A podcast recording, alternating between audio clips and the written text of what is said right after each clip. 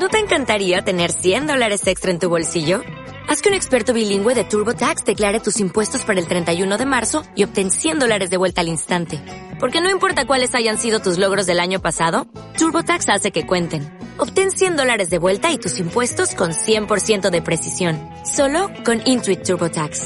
Debes declarar para el 31 de marzo. Crédito solo aplicable al costo de la presentación federal con TurboTax Full Service. Oferta sujeta a cambios o cancelación en cualquier momento.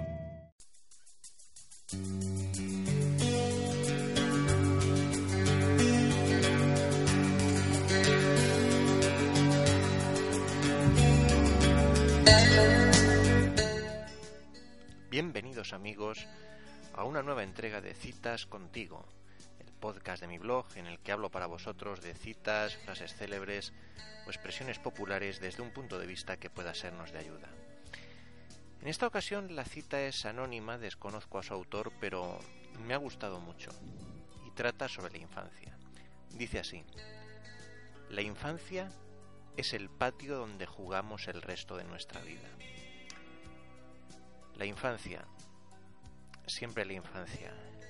En ella se gestó todo, sin duda. No sé en vuestro caso, pero yo esencialmente soy igual que cuando era pequeño.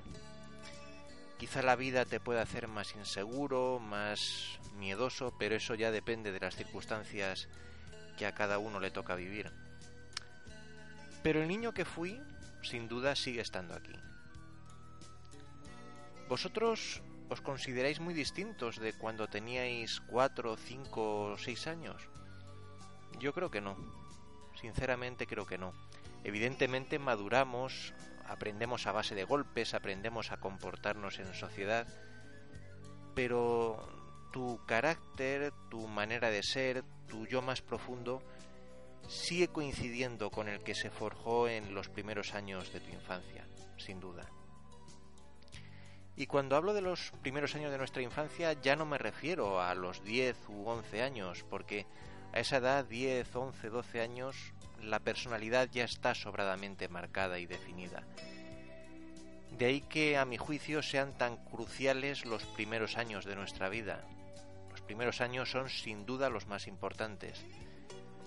Por eso, nuestras experiencias en esos años, nuestras experiencias familiares con nuestros padres, pues nos han marcado, para bien o para mal. Y es muy curioso, extraordinariamente curioso comprobar cómo eh, sistemáticamente se repiten patrones de padres a hijos, patrones de conducta, patrones de comportamiento, tanto los buenos como los malos. Y lo peor de todo es que repetimos esos patrones de manera completamente inconsciente.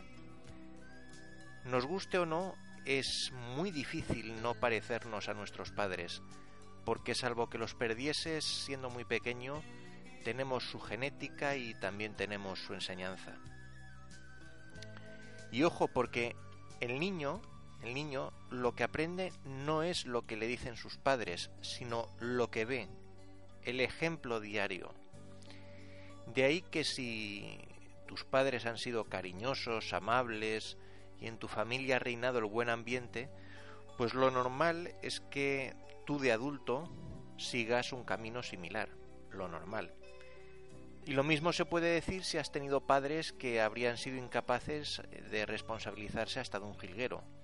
Eso os puedo asegurar que, se nota y se acusa mucho. Pese a todo, en mi opinión tenemos que quedarnos con que al final todo es un juego, todo. Y aunque el jugador que se diseñó durante nuestra infancia sea manifiestamente mejorable, si este jugador que juega la vida, pues, digamos, tenga mucho que pulir, pues también tiene sus cosas buenas. Y debemos de tener en cuenta que al fin y al cabo los juegos son pedagógicos, o al menos con ese fin se diseñan. Los juegos sirven para aprender divirtiéndose ojalá pudiésemos tomarnos menos en serio el, juego de la vida como hacíamos en nuestra infancia para así poder disfrutarla más y mejor, incluso los malos momentos. La infancia, nos guste o no, siempre estará presente en nuestras vidas. Recordemos el último verso de Antonio Machado que apareció en un bolsillo de su viejo gabán, escrito en un papel arrugado y descubierto días después de su muerte. Decía así, estos días azules y este sol de la infancia. En fin amigos, poco más que añadir. Gracias por vuestra compañía y hasta el próximo podcast.